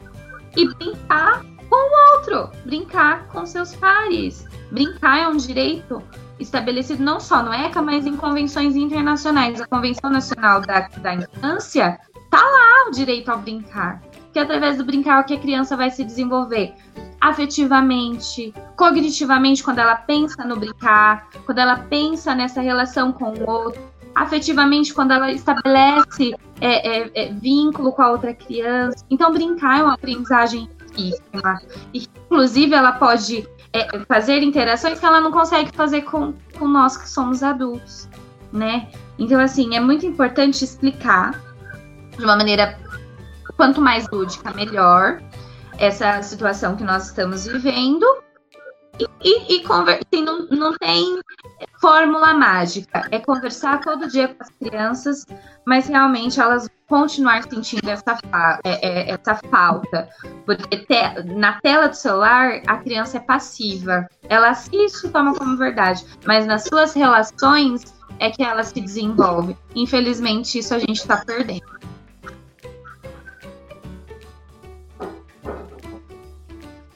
Ah, a gente tem um comentário aqui da Diana. Ela está falando assim: a pedagogia nova coloca a criança no centro da aprendizagem e o comportamento delas diz muito como elas se sentem e pensam. Acho que eu respeito as emoções das crianças também aqui, para elas se des desenvolvam bem e holisticamente, né? Com certeza. É, é, muito importante trabalhar sentimentos e emoções desde o berçário, gente, desde bebê. A gente costuma, como eu disse para vocês, eu trabalho numa creche que só tem bebê e a gente estava tendo muita mordida. E mordida em creche, né, gente? Tem pra onde fugir. Acho que na creche aqui, na creche lá na Suíça tem mordida. O que acontece é que estava acontecendo as mordidas é, de uma maneira que estava assustando a gente e a gente foi tentar descobrir o que estava acontecendo. E a gente fez uma estatística de que as crianças que mais mordiam eram aquelas crianças que estavam expostas ou a situação de violência dentro de casa, tá? Presenciando o pai batendo em mãe, enfim, toda essa violência, ou divórcio, crises financeiras. Então, eram crianças que estavam expostas a um ambiente estressante. E aí, a maneira delas é, demonstrarem toda a sua insatisfação, toda a sua frustração eram através das mordidas. E a pedagogia nova, quando a Diana diz, é isso, é esse olhar diferente para a criança, é enxergar a criança com um olhar diferente. É, e o que eu gosto bastante de observar, principalmente na questão dos sentimentos, é brincar de faz de conta com a criança. Quem de vocês não brincou de faz de conta e a criança falou assim, ó, mãe, pai, hoje eu sou a mãe e você é o filho. Hoje eu sou o pai e você é o filho. Fazer essa inversão de, de personagens. E aí, gente, se você é uma mãe que grita, se você é uma mãe que fala, que bate, a criança vai, ó, interpretar tudo aquilo e colocar para fora. Então eu gosto muito da brincadeira de faz de conta, porque é, é algo né, do, da, da, função simbólica dela, é muito importante, mas é através dessas brincadeiras que você consegue perceber muitas vezes o que seu filho está sentindo e que ele não fala, que ele não consegue verbalizar, mas é algo que ele está sentindo. Então, uma dica para os pais é brincar de faz de conta. Brincar de faz de conta com as crianças. É bem interessante para o próprio conhecimento do, do pai, né? Porque se a criança está representando aquilo, ela vai se reconhecer. Às vezes ela acha que ela está sendo um pai maravilhoso e acaba e a criança acaba mostrando que na verdade é outra coisa, né? E é. que na verdade assim, é, às vezes a gente nem percebe, tá tão no piloto automático, ser pai, ser mãe, ser, né, por conta das rotinas, você acaba nem percebendo algumas atitudes que você tome que a criança grava. Vou dar um exemplo da minha família. É, da minha família, a maioria é cabeleireiro. E o meu cunhado estava falando assim, perto da minha enteada, que ela tem seis anos. É, poxa, preciso abrir o salão, meu Deus do céu, eu vou abrir, eu vou abrir o salão, eu vou abrir porque eu preciso trabalhar, a gente tem conta para pagar e todo mundo brigando. Você não pode abrir porque tá perigoso, não pode. Ele, ah, eu sei que não pode, mas bate o desespero. E a Manu gravou, gente, essa discussão. E não era uma discussão, era, é que eles falam alto assim e aí ela gravou. E aí ela falou assim para mim num dia aleatório: Tia, a família não pode brigar. Manu, mas por que, que você tá falando isso? Quem brigou? Aquele dia o tio Fael queria abrir o salão e a gente falou que não pode porque a gente tá na quarentena. E aí ele falou: não, não pode mesmo, realmente. E, gente, ela gravou isso. Ela gravou. Então, assim, às vezes a gente faz algo e pensa que a criança não tá vendo, que a criança não tá percebendo, mas eles percebem tudo tudo, tudo, tudo, tudo, tudo. E é muito importante porque às vezes essas ações que a gente está tomando está impactando, talvez negativamente, o desenvolvimento dessa criança e que a gente não está percebendo por falta de, por falta de tempo, porque a gente põe a culpa, a maioria das vezes, nessa escassez de tempo, ou por falta desse olhar mesmo, é, com esse olhar crítico é, em cima da criança. Legal. Você ia comentar alguma coisa, Pri? Eu, eu passando aqui, é, eu achei um comentário do Adnan é. super legal. Você consegue isso? Permita compartilhar uma reflexão do professor Jorge Bento da Universidade de Porto. Sabes o que ensinas, professor? Tu não ensinas apenas a matéria que transmite nas aulas, transportas um vírus deveras contagiante. Ensinas a, com a presença corporal, com as palavras, com as com as atitudes, com os gestos, com as emoções e reações. Ensinas, pois, e sobretudo, quem és ou queria ser. Acredita nisto, o teu corpo e tua conduta são ótimos ensinadores. Deixa-te distrações, fingimentos e simulações. O restante do comentário não aparece, infelizmente. No, no Facebook apareceu. Se Mas quiser... é é mais tá ou menos aquilo que a gente estava comentando, né? Que não é só o conteúdo, né? Toda essa relação afetiva que impacta no, no ensino-aprendizagem, ainda mais dessas, dessa primeira infância, né? Que é a que a Mayara mais trabalha. E acredito que na creche, e agora vem uma curiosidade de, de alguém em Monterrey, é, porque no caso do João, de quem primeiro ano, segundo ano, tem as atividades né, da grade curricular. A gente sabe que na creche os trabalhos são mais para descoberta, né? As, as crianças estão se descobrindo, descobrindo o outro, descobrindo o mundo que eles estão. Como que vocês conseguem passar isso em videozinhos pela internet? Porque eu, na minha cabeça isso é muito de contato, né? É de é. ver, é. de ser o exemplo, né?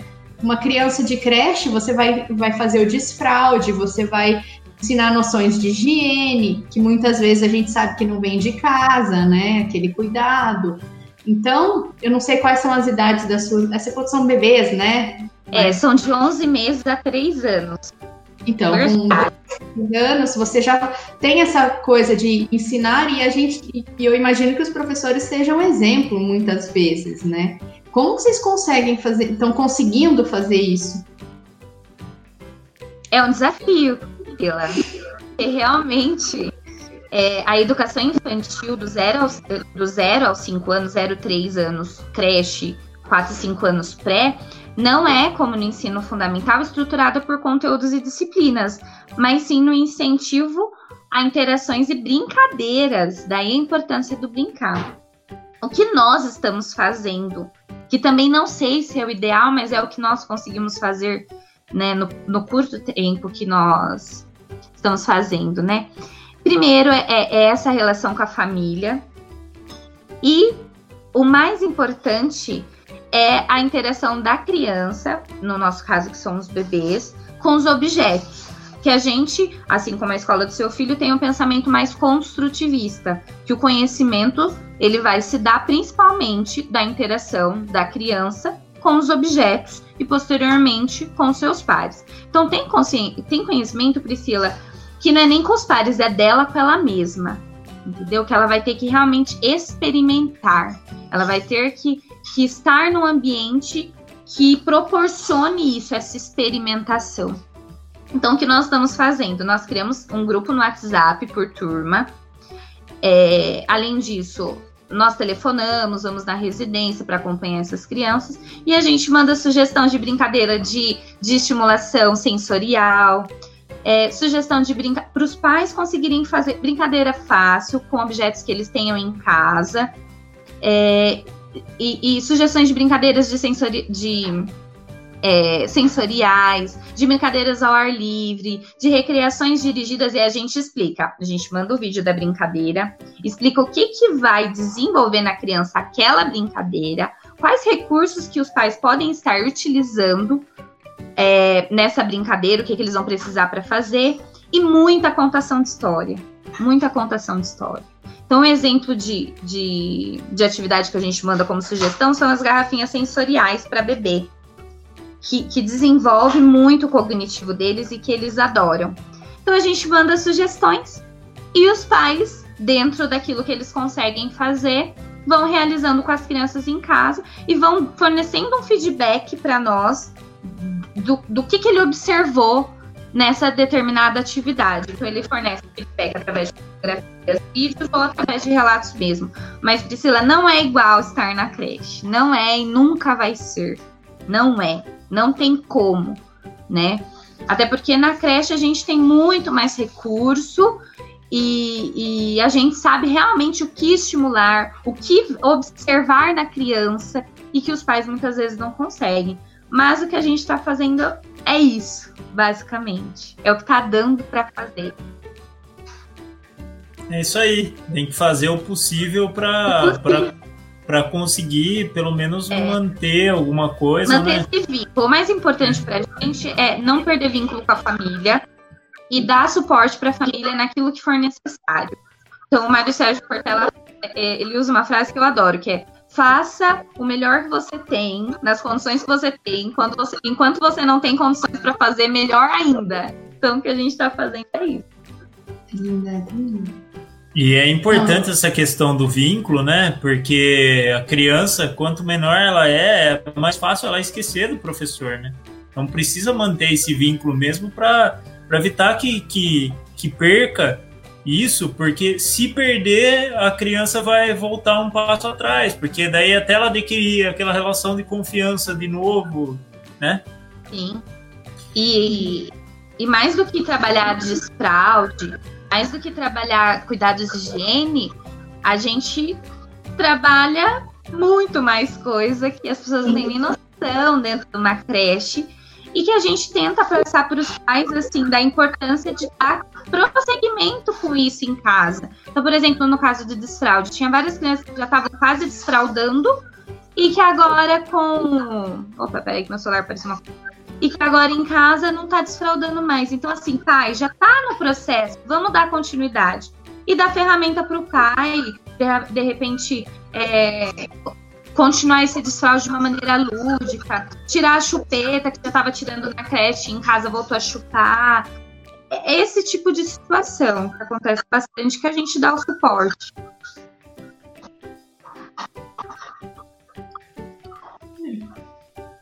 Tem um comentário aqui da Denise. Imagina vocês aqui em Santo Antônio de Posse, onde os professores estão sem estrutura alguma e sem apoio do prefeito. É, em muitas das, das, cidades da região está acontecendo isso. Aqui em Pedreira, a gente vê que é uma boa vontade muito maior do, de quem comanda a escola, coordenador, dos professores e tal, do que do, do poder público em si. É, a gente não vê muita ação nesse sentido. É, a Valéria fala aqui: precisamos de mais profissionais qualificados para trabalhar com as crianças com as necessidades especiais. Eu concordo plenamente, Valéria, com isso. É, eu quis fazer a, a pós em autismo justamente porque eu não conheço ninguém além de mim ter essa pós de ensino estruturado. Assim, além das pessoas que fizeram na minha turma, eu não conhecia ninguém. E, e, e, eu acho que o professor tem que ter a ideia assim, ó. Eu vou esperar eu ter um aluno autista para estudar? Não, gente. A incidência do autismo, os diagnósticos estão cada vez mais eficientes, está tendo cada dia mais, né? Diagnósticos de autismo. Não que, que antigamente não existia autismo, existia, mas não tinha diagnóstico para isso. É, então eu preciso me especializar e falta muito, gente, falta muito, principalmente em braille, falta muito profissional é, capacitado para isso, para Braille. Libras ainda tem um pouco mais, mas autismo e Braille é o que eu mais vejo escassez de. E aí é um toque aí para os professores irem as sementes se o professor não pode parar de estudar nunca. A gente tem que estudar pro resto da vida. E cada, porque nunca a gente sabe o suficiente. E as crianças estão cada vez indo com novos conhecimentos. É, lembrando que a gente precisa ter apoio do governo também para isso, né? Certeza, exatamente. Falta certeza. apoio para os professores porque valorização. Exige... Valorização, exatamente, porque a gente vê que não tem valorização dos professores, falta esse apoio do poder público e a educação é sempre renegada de lado, né? Então a responsabilidade passa por um poder público que faça essa esse apoio ao professor para que ele possa realmente. Que ele consiga ter estrutura para estudar.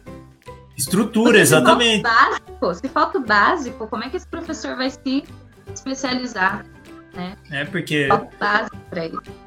É. Às vezes tudo isso desanima o professor, toda essa situação, né? O professor faz, se esforça, se dedica e, e essa falta de apoio deixa o professor desanimado e, e é complexo. A Pri ia falar alguma coisa? Desculpa, Pri. É, que na verdade, assim, quando a gente pensa lá na, na Constituição, ela tem. Eu não lembro o artigo, gente. No número eu não vou lembrar, mas ela fala lá que a gente precisa estabelecer condições de acesso e, e permanência na escola iguais para todos. E a partir da, da Constituição, daí veio o ECA, logo depois, que nem eu comentei, né? Daí a gente teve em 2008 a Política Nacional de Educação Especial, né, na perspectiva da educação inclusiva, que virou um decreto, se eu não me engano, 2011 ou 2012. Eu, eu, eu tenho essas coisas anotadas, mas é mais ou menos isso. Que virou um decreto que possibilitou é, que os os, as crianças com alguma deficiência, e daí tem um outro decreto que equipara o autismo, né, para fins legais e burocráticos, a, a, ter, por exemplo, a tutora, a ter um, o ensino estruturado, isso tudo está na lei, só que o nosso poder público não efetiva isso. Tá? O ano passado, eu lembro que saiu uma. Tinha um projeto de lei em votação que era regredir, era renegar tudo isso que foi construído, que era você ia deixar a cargo do diretor da escola ou, de, ou do secretário municipal de educação escolher se as crianças iam ficar numa sala comum com apoio ou numa sala se, separada. Tipo, você ia. Gente, não dá. Se você deixa isso para um secretário municipal de educação, salvo raras exceções, eles vão separar de novo como era antigamente, que, que essas crianças com, maior dificuldade ficavam escondidas dentro de casa e mal iam, iam para a escola. Maiara deve saber disso mais do que eu, que se você deixa é, e daí cai no que o, o Cássio estava falando, que o poder público deixa muito a desejar. E se a gente deixa essa opção para o poder público, a gente sabe que daí não vai acontecer mesmo. Porque o pouco que acontece são casos isolados, que nem o que eu falei, Jaguariúna, e acho que a, a Valéria comentou, Jaguariúna eles têm uma estrutura muito boa, que é, é o que eu conheço mais, só que Campinas não tem. Por exemplo, eu tenho alguns grupos de mães de autistas de Campinas que a escola pública de Campinas não oferece.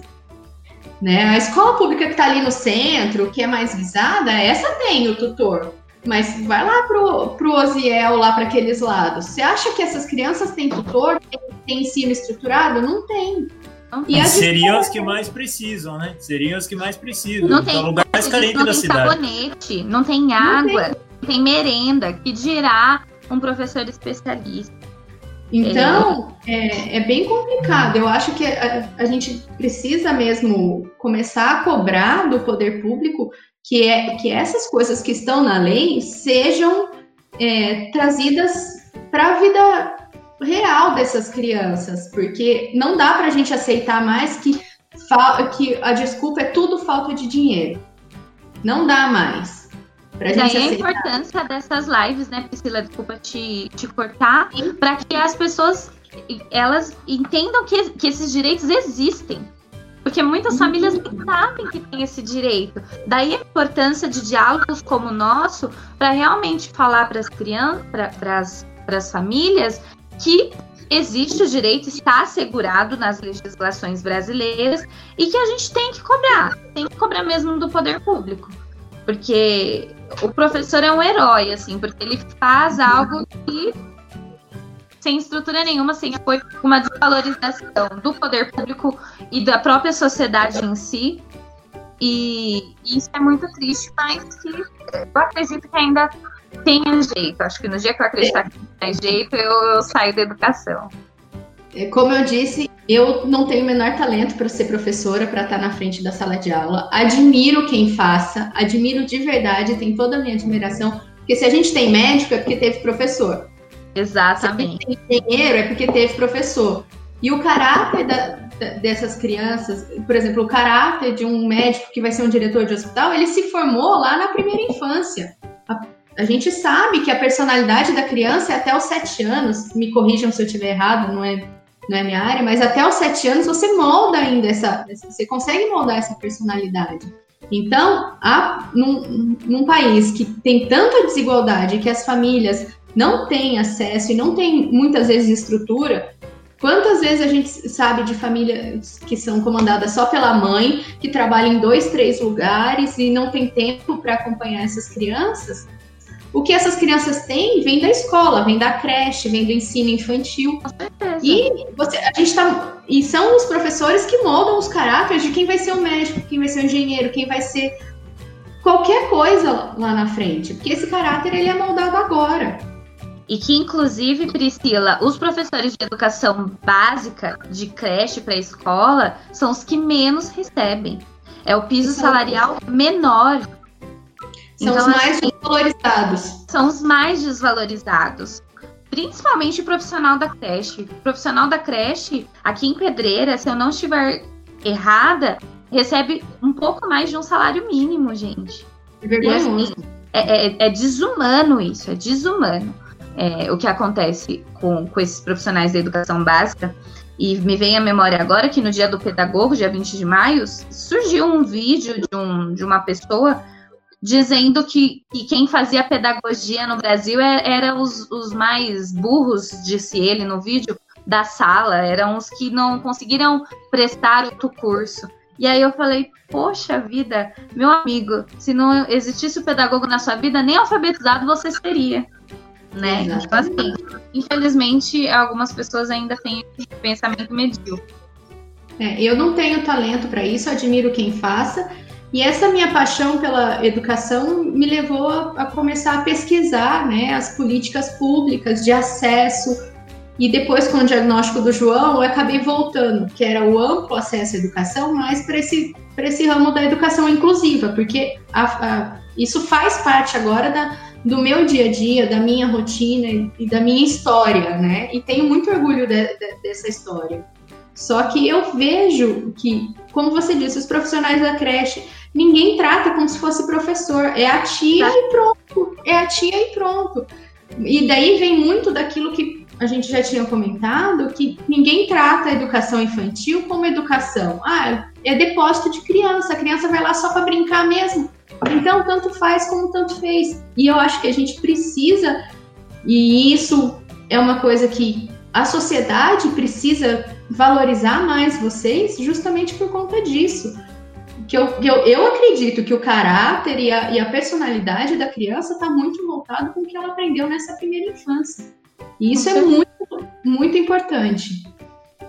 Tem uma outra situação também que, que eu gostaria de comentar aqui, que é a respeito da, das divisões que existem nas creches, né? Que o poder público municipal faz muito isso de dar a obrigação de uma pessoa que tem um cargo menor a mesma obrigação que um professor tem, só para precarizar ainda mais o trabalho daquela pessoa que trabalha na creche. Então tem toda essa situação também que, que faz com as pessoas que trabalham que deixa esse trabalho ainda mais precarizado, o salário ainda menor, que é uma situação muito complexa, né? Que a gente, eu posso, enquanto gestora, se encontra numa situação de, de como fugir desse tema, né? Como fugir desse sistema que coloca é, o, o, professor e o, e o, cuidador, vamos dizer assim, aquele profissional de ensino médio nesse mesmo patamar. Na minha creche, por exemplo, não tem figura de professor, por uma questão legislativa de amparo. Então, as que são professoras são chamadas de recreacionistas. Aí entra a questão de piso salarial, tudo aquilo que, né, todo mundo sabe que acontece. É, e que a gente não pode nem usar o termo professor, mas eu, enquanto gestora, mesmo presa nesse sistema, tento mostrar para elas que o trabalho delas faz total diferença e que ali nós somos iguais. Não é porque eu sou coordenadora e elas recreacionistas que eu sou melhor ou pior. Não, a gente está ali no mesmo objetivo, que é fornecer conteúdo de qualidade, educação de qualidade. Mas, infelizmente, assim, Cássio, o sistema é falho demais. O profissional de educação é desvalorizado demais. E, e, e, eu queria, assim, romper com, com esse sistema. E a gente só vai romper nas eleições, escolhendo realmente governantes que enxerguem a educação de uma maneira diferente do que é o que a gente, infelizmente, está vivenciando hoje.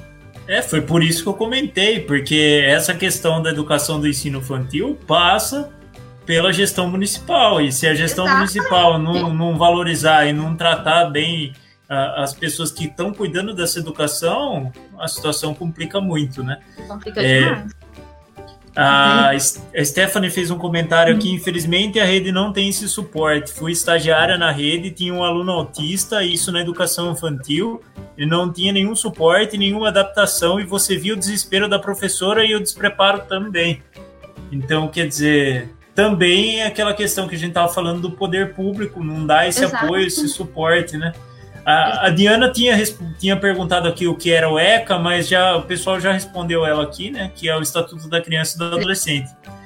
Enfim, gente, estou muito contente com essa live. Tá muito bacana, muito show de bola. Obrigado, Mayara, pela ideia. A ideia foi sensacional. Eu aprendi demais com, com vocês. Obrigado, Pri. A Pri trazendo uma visão totalmente importante aí de como uh, a gente lidar com tudo isso, né? E eu estou super feliz com essa live.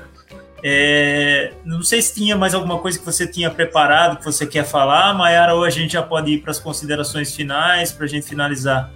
Pode ir para as considerações finais. Eu acho que deu para trazer um, uma visão muito legal aí da, da importância da educação infantil e da dificuldade do ensino online justamente na educação infantil. A, a Maica acabou de falar que ó, precisa melhorar muitas políticas públicas voltadas para a primeira infância. É, a gente precisa melhorar muitas políticas públicas para a educação num todo, primeira infância e a educação. Primeiro a gente precisa ter um ministro da educação, que a gente Exatamente. E um ministro da educação que seja um ministro que esteja preocupado com a educação de verdade, né? Exato. né? É. Exatamente. Eu tô rindo, mas é de nervoso, tá? É, é bem isso. E então, é, Pri, você gostaria de fazer suas considerações finais para a gente finalizar? Não, eu, eu acho assim, nesse momento de, de pandemia, todo mundo agora está preocupado, né? Os pais, muito, que, muitos pais não estavam preocupados antes com a educação, agora estão porque essas crianças estão em casa, né? E acaba gerando um problema.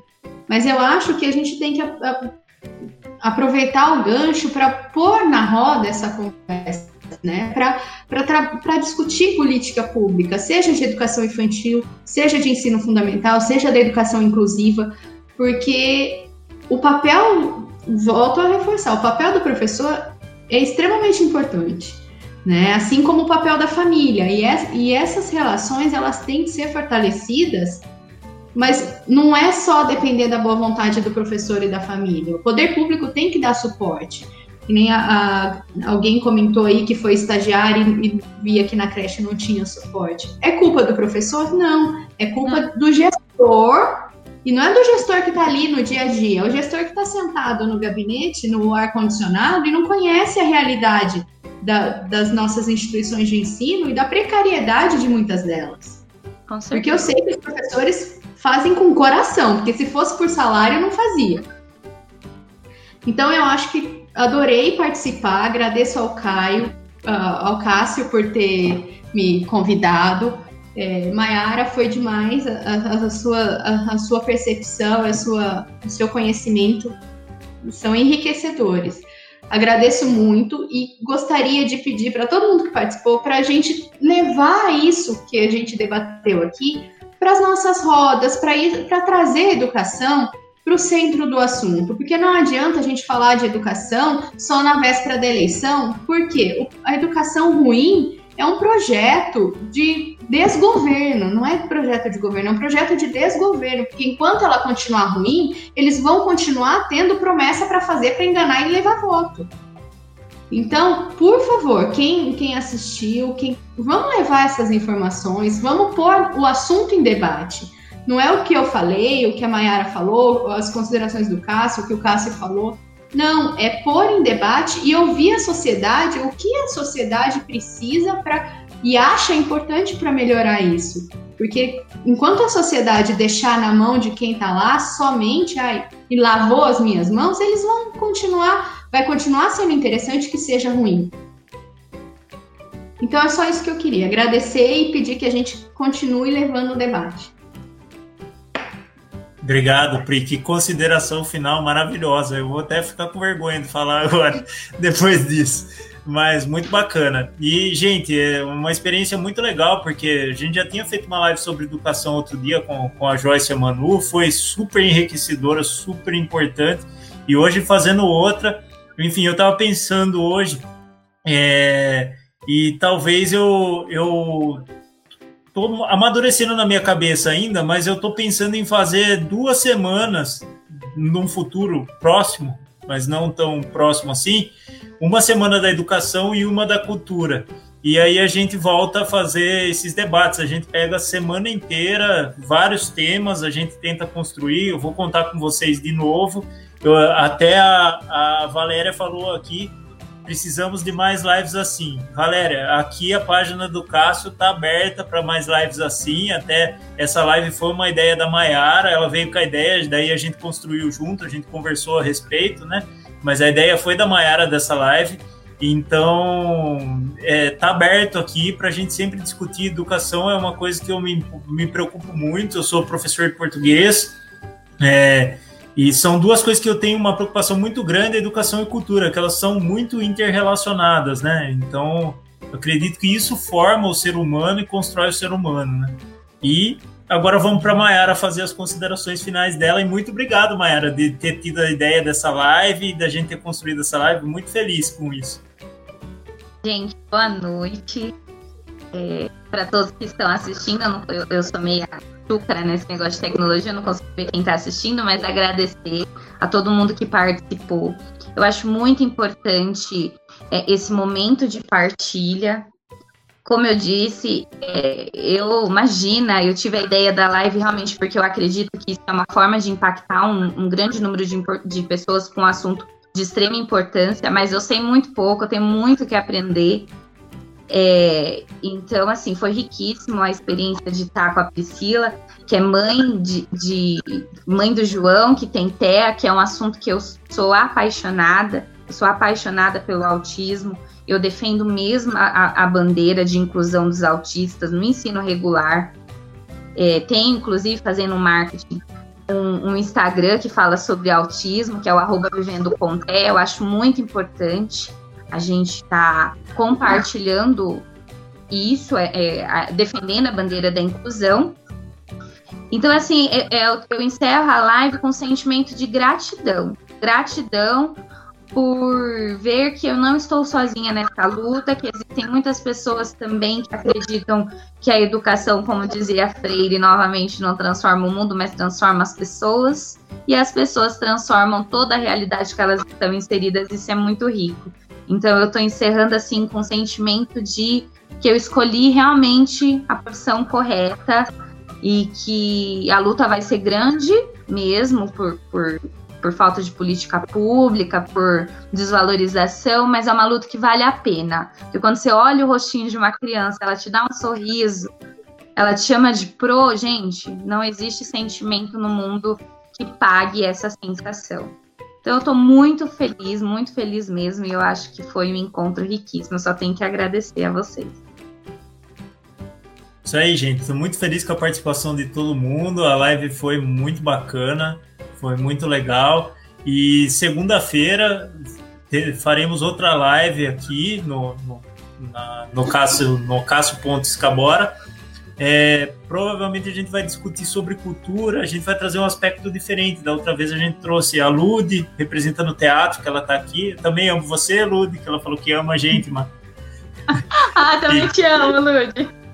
e a gente trouxe a Lude, o Giva, que era músico, que é músico, é, e dessa vez vamos trazer um aspecto um pouco diferente. vou trazer uma amiga minha que é artista manual, eu trazer o André Magalhães, que representa o circo, a arte circense.